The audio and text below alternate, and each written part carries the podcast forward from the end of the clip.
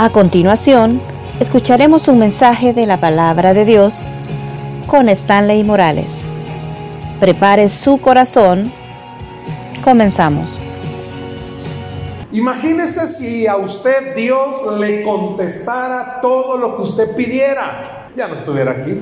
Si a usted Dios le contestara todas las oraciones que usted ha hecho a lo largo de su vida, le aseguro con, con mucho cariño, usted ya no estuviera aquí esta mañana. Yo no estaría aquí esta mañana si Dios me hubiera contestado hace ratos lo que le estoy pidiendo. No estuviésemos aquí. Y quizás ni siquiera no es que no estuviésemos aquí, sino que no nos daríamos cuenta, si Dios nos hubiera contestado todo lo que ya le hubiéramos pedido, no nos daríamos cuenta la gran necesidad que tenemos de Él a diario. Si Dios le contestara al creyente todas sus oraciones, el creyente ya no se congregara. ¿Por qué viene usted a la iglesia? ¿Por qué está aquí? He escuchado, ¿verdad? Y esto es algo muy común. en la iglesia tiene sus transiciones, tiene sus etapas. Hay momentos de, donde hay una cúspide, hay momentos donde hay momentos turbulentos porque los miembros están pasando por problemas y a veces esos problemas hacen que no se congreguen. Eso es normal en todos lados. Usted lo ve en la Biblia, hasta en la escritura usted ve esas etapas. Pero a mí me gustó algo que han mencionado varias personas que estuvieron hablando. Pastor Norman fue uno de los que lo dijeron. Pero no se quede, pero siga adelante, pero siga congregándose, pero siga trabajando. Y quizás quiero usar esas palabras para decirle que Dios no le haya contestado a usted todas las peticiones, no significa que Dios no vaya a contestárselas. Que las oraciones que usted presente delante de Dios y ellas no tengan respuesta o no tenga la respuesta que usted quiere, que eso no lo detenga. Al contrario, yo quiero hablar esta mañana, el mensaje de esta mañana se llama el verdadero resultado de orar. El verdadero resultado de orar. El verdadero resultado de orar. ¿Por qué oramos? ¿Cuál es la idea de orar? Antes de llevarlo a la cita bíblica, quisiera que pensara, por favor, ¿y usted por qué ora? Bueno, comienzo a preguntarle a cada uno que hay personas que están enfermas o por algún enfermo, por situaciones económicas, otros oran por la iglesia, otros oran por casarse, ya todos están casados, va. Otros oran por casarse, eso. Otros oran para que Dios mande al idóneo o la idónea. Porque le dice al Señor, bueno, Padre, la hermana, va, Señor, mírame cómo estoy y mira la iglesia, escasez para mí, por favor, manda buena cosecha. Eso, eso, ahí está, ya está empoderando, esa es la idea. Los que ya están casados, pues oran, Señor, ayúdanos. Los que tienen hijos, Señor, ayúdanos. Pero puede ser que más de alguno de los que esté orando aquí esta mañana va a identificarse con las porciones de la escritura la que le voy a llevar. Quizás la oración que usted ha estado haciendo, quizás no ha tenido la respuesta que usted ha estado esperando. Pero la oración Dios la ha, dejado no solo para que hablemos con Él, y ya vamos a ver por qué. Vaya conmigo por favor al Evangelio de Juan. Evangelio de Juan capítulo 14, versículos 16 al 18. Evangelio de Juan capítulo 14, versos 16 al 18. Aunque en pantalla se lo proyecten, por favor, tenga su Biblia abierta para que tome anotaciones. Si usted es un eh, hermano moderno y usa una app, por favor, trate de subrayar, ¿verdad? Porciones de la escritura. Dios bendiga a todos los que usan la Biblia de papel también a los de la electrónica, ¿verdad? Pero por favor tenga su Biblia abierta. Evangelio de Juan, capítulo 14, versos 16 al 18. ¿Lo tenemos? Solo dos lo tienen. ¿Lo tenemos? Amén. ¿Cómo dice la escritura? Y yo, ¿qué dice ahí, perdón? Y yo rogaré al Padre y os daré otro consolador para que esté con vosotros para siempre. El Espíritu de verdad al cual el mundo no puede recibir, porque no le ve ni le conoce. Pero vosotros no, no, no leo. ¿Qué dice? Pero vosotros le conocéis, porque mora con vosotros y estará en vosotros. Y el verso 18, no os dejaré huérfanos, vendré a vosotros. Pasaje quiero llevarle el contexto. El Señor Jesús no solo está hablando de la promesa del Espíritu Santo, en este pasaje, en el Evangelio de Juan capítulo 14, Jesús le da una noticia a sus discípulos.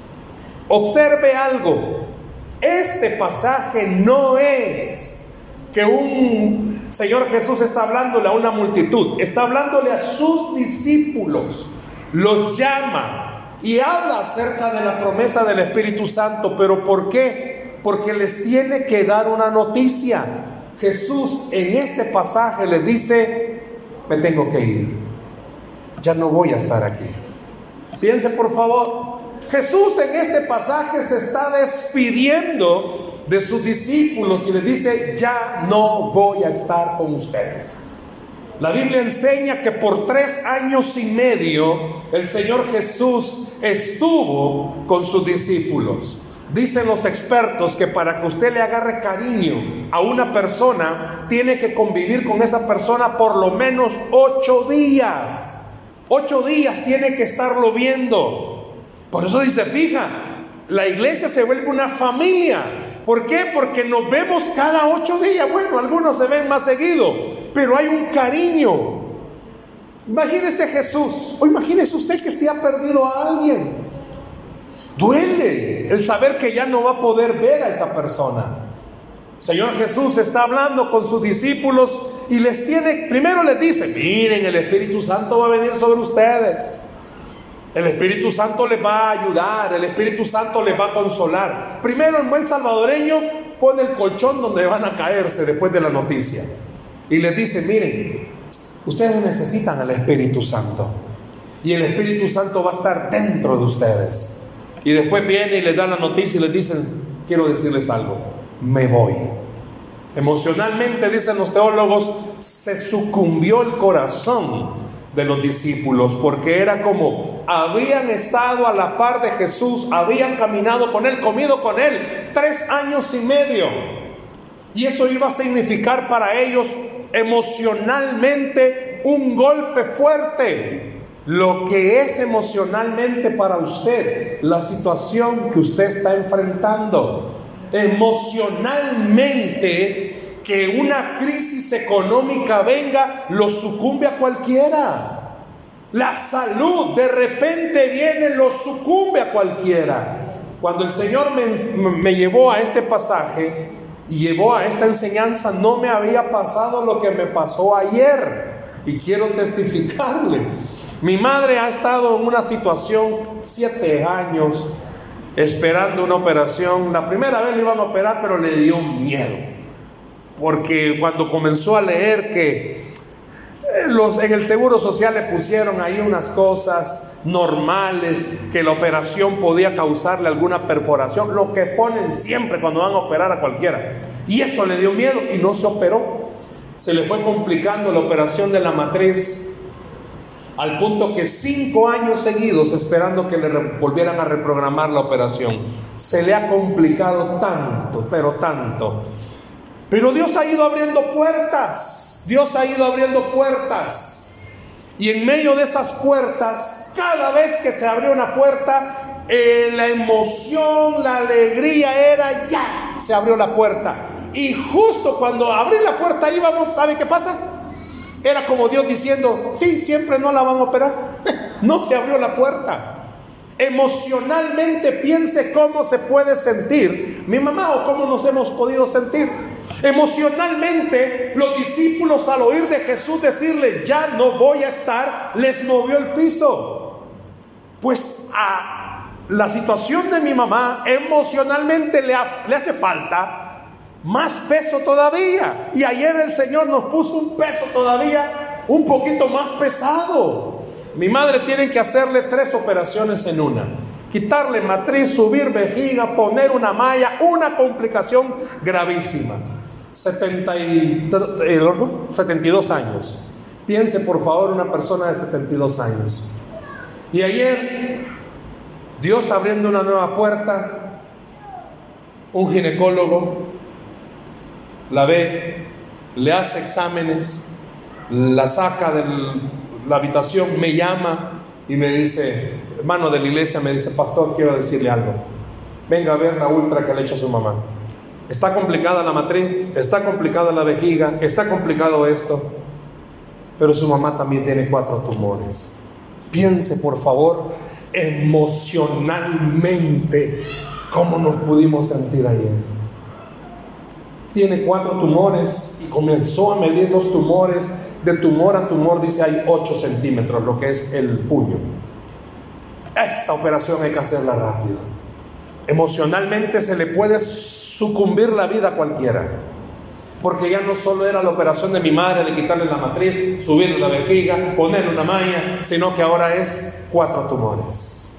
Cuando iba manejando, después de los exámenes, me quedé pensando en el camino, Señor, cuatro tumores más. Y me llevó a pensar lo que iba a predicar esta mañana. Por eso el Señor Jesús, antes de darles la mala noticia, humanamente hablando a sus discípulos, les dio la buena noticia. Y la buena noticia que les había dado era que estaba dejando al Espíritu Santo para que el Espíritu Santo les ayudara en esa mala noticia que les iba a dar. Pero ¿por qué les estaba dejando al Espíritu Santo? Porque el Señor a través de este ejemplo de sus discípulos o a través de esto que estoy contándoles, una vez más me vino a reforzar porque esta mañana quiere que usted y yo escuchemos que el verdadero resultado de orar no es que las cosas se nos arreglen. El verdadero resultado cuando usted ora no es que se solucionen los problemas. Sí, ese es el fin. Pero el verdadero resultado no es que el que tenga escasez diga, Dios ya me proveyó. El verdadero resultado del que está enfermo no es que diga, Dios ya me sanó. El verdadero resultado de una familia que está atravesando problemas difíciles no es que digan, miren, ya somos una familia en paz, felices para siempre sino que el verdadero resultado lo estaba diciendo el Señor Jesús cuando dijo, Él los va a guiar hacia toda verdad. Y el verdadero resultado cuando usted y yo oramos es que aprendemos a conocer muchísimo mejor al Señor. Cuando usted ora, no es tanto que usted va a orar para que se le resuelvan las cosas, sino que cuando usted está orando, el verdadero resultado es, usted conoce tan bien al Señor que entiende que aunque las cosas no se han resuelto, Él es bueno y para siempre su misericordia, que Él es todopoderoso. Déselo al Señor si le va a dar ese aplauso, por favor. Orar no es, y Dios no dejó la oración. Si usted se fija, el Señor Jesús cuando ve a sus discípulos, no les dice, miren, les voy a dar a otro como yo para que no sientan mi ausencia, sino que les voy a dar a otro como yo para que los guíe hacia toda verdad. ¿Y cuál es esa verdad? Que los problemas que usted y yo enfrentamos, o Dios usa los problemas para que entendamos cómo es Él y lo comprendamos mejor a Él. Porque, sinceramente, ahora sí es algo bien personal que le quiero preguntar. Si ese milagro que usted está esperando, con cariño le voy a decir esto, Dios ya se lo hubiera resuelto, usted ya no viene a la iglesia. ¿Sabe por qué? Porque usted está aquí en esta iglesia porque usted está necesitado de Dios. ¿O habrá alguien aquí que no tiene ningún problema? Y déjeme decirle que cuando ya se le está solucionando un problemita, no le pasa que aparece otro. Y no le pasa que después de ese viene otro. Bueno, es más, haga una cuenta, por favor. ¿Cuánto tiene usted de ser creyente? Y note algo, nunca ha dejado de tener problemas. La gente allá afuera enseña, venga Cristo y todos sus problemas se enseñan, se, resuelven. Discúlpeme, eso es mentira. Eso no dice la Biblia. Jesús que le dijo a sus discípulos y a la gente, en el mundo tendréis aflicción. Si usted está en esta iglesia y usted cree que aquí no van a haber problemas, pues déjeme decirle que está en un grave problema. Todos tenemos problemas. Hay problemas en la casa, hay problemas en el trabajo, hay problemas con usted mismo. Usted en la mañana, al venir el domingo, tiene problemas. No le gusta la ropa como le queda, pues ya ha comido más. No le gusta como el peinado, pues sí, pues entienda, ya el tiempo ha pasado. Hay problemas en todo sentido. Hay problemas en todas las áreas. Dígame por favor, hogar que no tiene problemas. Esposas claman, Señor, cambia a mi esposo. Y cuando lo ve, peor está. No voy a decir amén. Pero no necesariamente porque Dios quiera que usted viva en el Calvario todo el día. Es que Dios quiere enseñarle que el día que Él completamente le solucione todos sus problemas, usted deja de buscarlo a Él. Usted ya no va a buscar al Señor. Piense por favor, cuando sus hijos están pequeños, usted clama por ellos. Crecen, clama por ellos porque son más burros. Cuando se casan, siguen clamando por ellos. Tiene nietos, sigue clamando por sus hijos y por sus nietos. ¿Por qué? Porque todo mundo tiene problemas. Cuando el Señor Jesús vio a sus discípulos, sabía que la noticia que iba a darles no iba a ser agradable. Así como sabe que para usted y para mí no es agradable. Hermanos, sí qué lindo sería venir a la iglesia, adorarlo sin problemas y con una libertad. Yo no estoy diciendo de que sean necesaria la vida con problemas, pero hemos de entender que en esta vida, si no hay problemas, no nos acercamos al Señor. Usted por voluntad propia no lo va a buscar. La esposa que tiene problemas con el esposo, si no busca del Señor, si de verdad no busca más del Señor, lo mata. No, no va a decir amén. Los papás que tienen problemas con sus hijos y no buscan del Señor, los dan en adopción. No voy a decir amén. Si usted no tiene problemas en su trabajo y no busca del Señor, usted no entiende, no llega a comprender cómo es posible que en medio del caos que usted esté viviendo, Dios siempre a usted lo pueda bendecir. El propósito verdadero de la oración no es que las cosas se arreglen. Ese es el fin. Pero el verdadero propósito, el verdadero resultado es que usted y yo conozcamos muchísimo más al Señor. Vea conmigo por favor este pasaje, segunda de Corintios, capítulo 12. Usted ya conoce este pasaje, hasta de memoria lo conoce. Yo sé que aquí conocen mucho. Segunda de Corintios, capítulo 12 versículo 7 y versículo 8. Mire lo que está diciendo, por favor. Segunda de Corintios, capítulo 12, versículo 7 y versículo 8. ¿Qué está hablando ahí el apóstol Pablo? Y para que la grandeza de las revelaciones no me exaltase desmedidamente, me fue dado un aguijón en la carne. ¿Un mensajero de quién? de Satanás, para que me abofetee, para que no me enaltezca sobremanera. Y vea el versículo 8. Respecto a lo cual, tres veces he rogado al Señor que lo quite de mí. Dejémoslo ahí. ¿Cuántas veces le ha pedido Pablo al Señor que le quite su aguijón?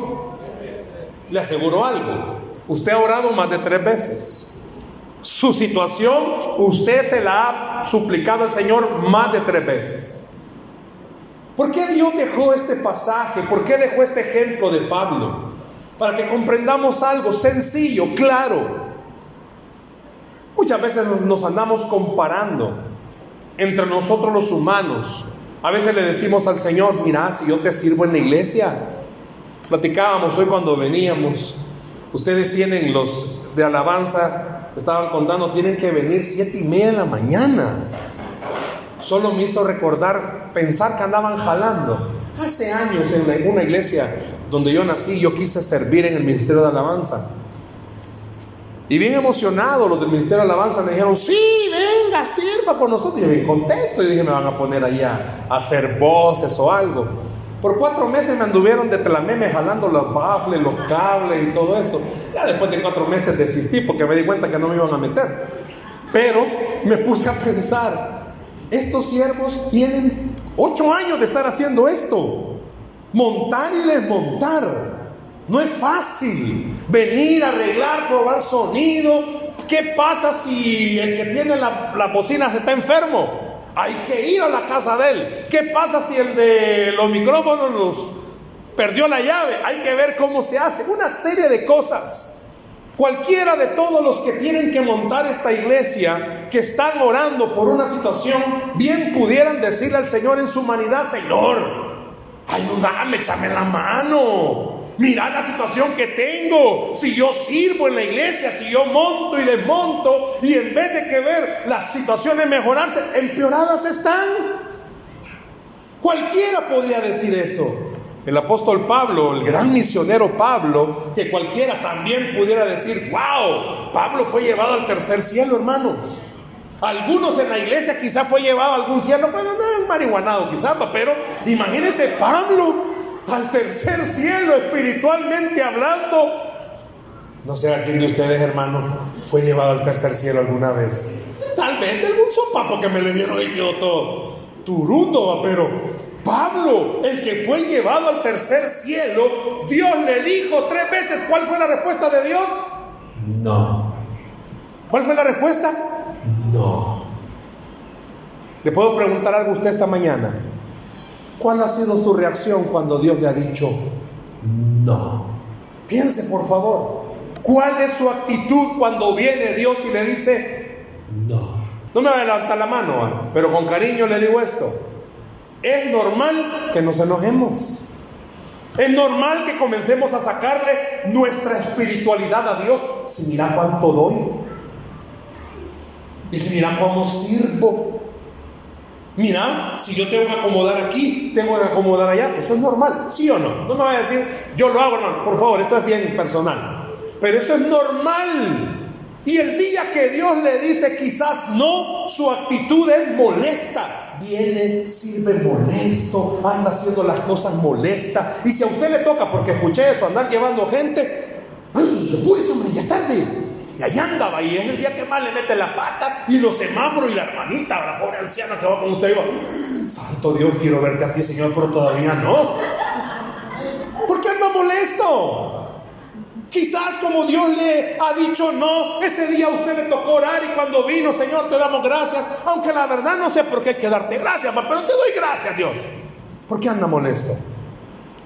Piense Pablo, por favor, tres veces ha de haber sido para que diga un aguijón, da a entender la frase en el original que era algo que lo molestaba.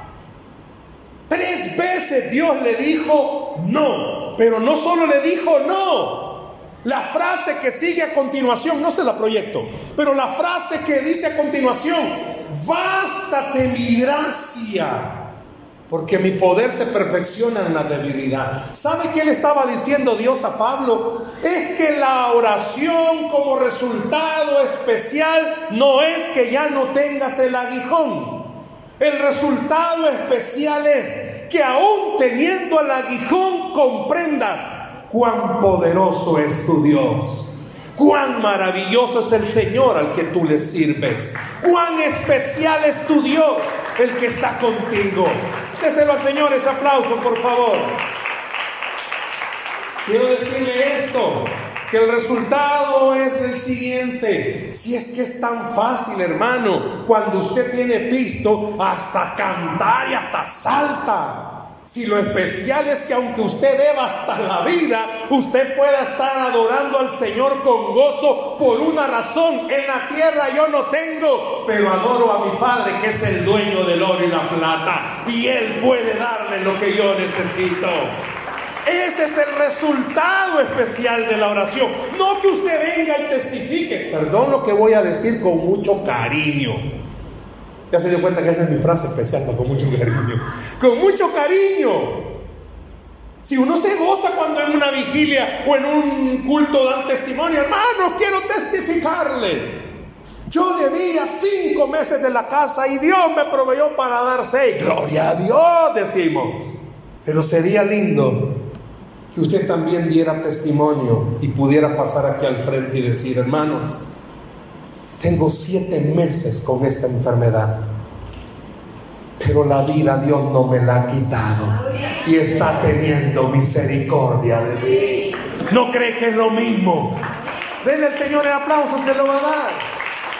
Es que testificamos cuando decimos, quiero decirles algo. después de nueve meses Dios me dio un trabajo y mira qué trabajazo el que me ha dado. Y nos gozamos. Como pastores nos gozamos. Qué bendición. Va a venir diezmo. Qué bendición. Pero también sería lindo que en algún momento usted diera testimonio y pudiera decir, hermano, quiero testificar en esta tarde, esta mañana, esta noche, cuando sea. Tengo un año de no estar trabajando y quiero testificarle, no me ha faltado comida, no me ha faltado nada. ¿Por qué? Porque tengo a un Dios grande en misericordia. Por eso el resultado de la oración no es que usted testifique y diga, ya no tengo problemas, sino que usted pueda testificar que a pesar de que está bien lleno de problemas, la oración le ha permitido a usted conocer mejor al Señor. ¿Y qué es lo que ha conocido? Que Él de verdad es fuerte, que Él de verdad es poderoso, que Él de verdad es misericordioso. Porque a veces creemos y no, no nos vayamos lejos. Nos encanta Salmos 23.1. Si hasta lo tenemos en un cuadro, Jehová mi pastor, nada me faltará, aleluya, gloria a Dios. Yo recuerdo, fui a Costa Rica, me invitaron a predicar y donde me hospedé, la familia que me hospedó, bien especial, muy amables. Y tenían cuadros cristianos en toda la casa, en el comedor, dar gracias por los alimentos. Eh, me recuerdo que en la habitación donde me quedé, había uno que decía, pa, me acostaré así mismo dormir. Se está en el baño, tenían cuadros cristianos. Esfuérzate y sé valiente. No entiendo por qué habían puestos en el baño, pero ese estaba en el baño. Hermanos, a veces usted y yo creemos que Dios Solo es bueno cuando Jehová es mi pastor, nada me faltará. Pero también deberían de enamorarnos pasajes como en el mundo tendréis aflicción. ¿No nos gustan? Hermanos, quiero darles mi promesa de este día. ¿Y cuál es? En valle de sombra de muerte andaré. Hermano, ¿qué le pasa? ¿Y por qué no, pues? ¿Y por qué no su versículo favorito sea, contra mí se levantarán guerras?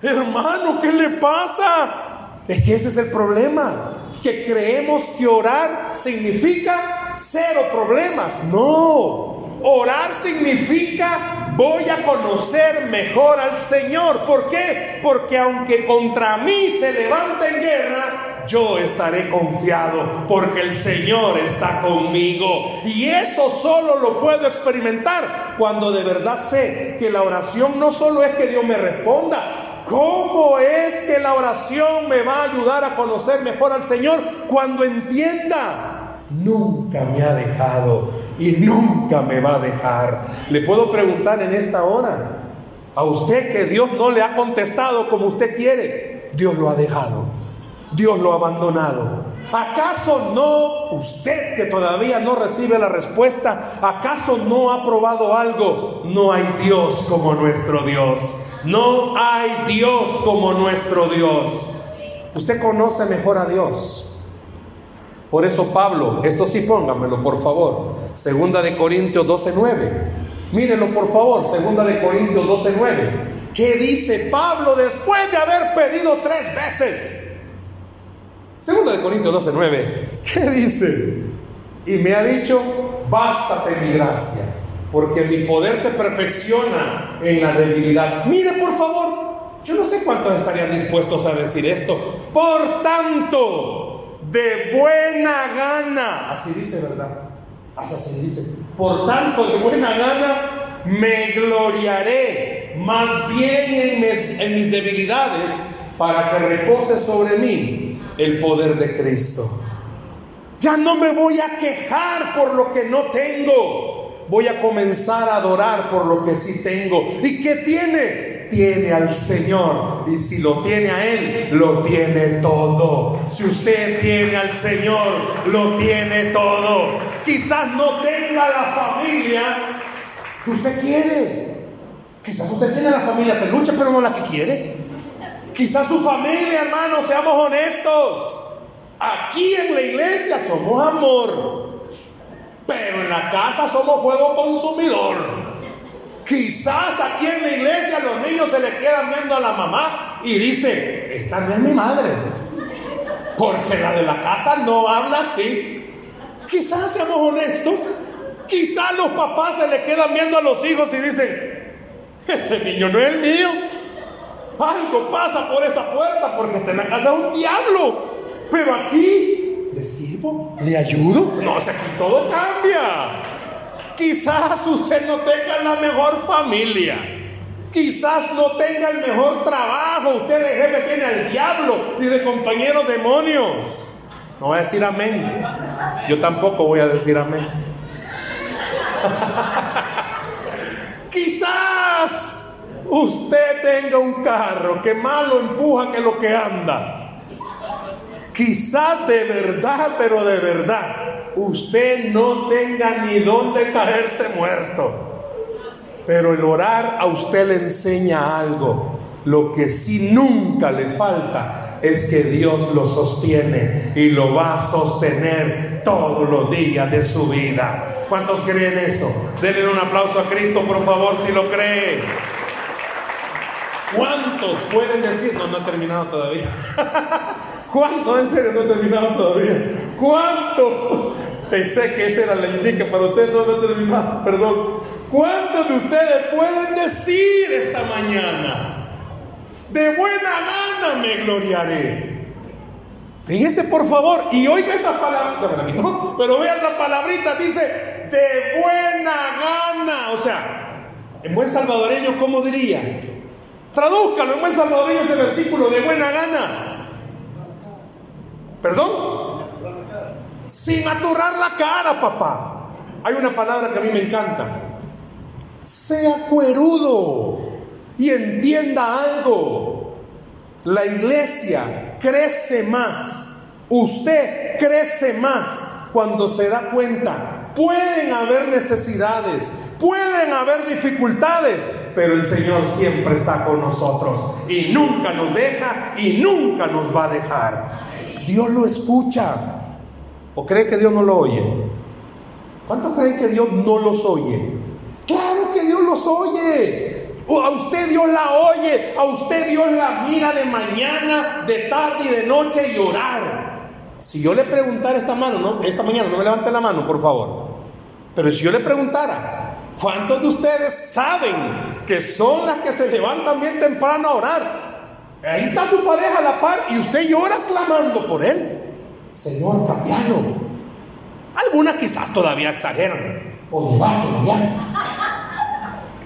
No, no digan amén, por favor. ¿Cuántos de ustedes van al cuarto? no me digan amén. ¿Cuántos de ustedes van al cuarto de sus hijos y oran por él? Señor, convertirlo en un siervo. Porque sus hijos del Señor no quieren quizás nada.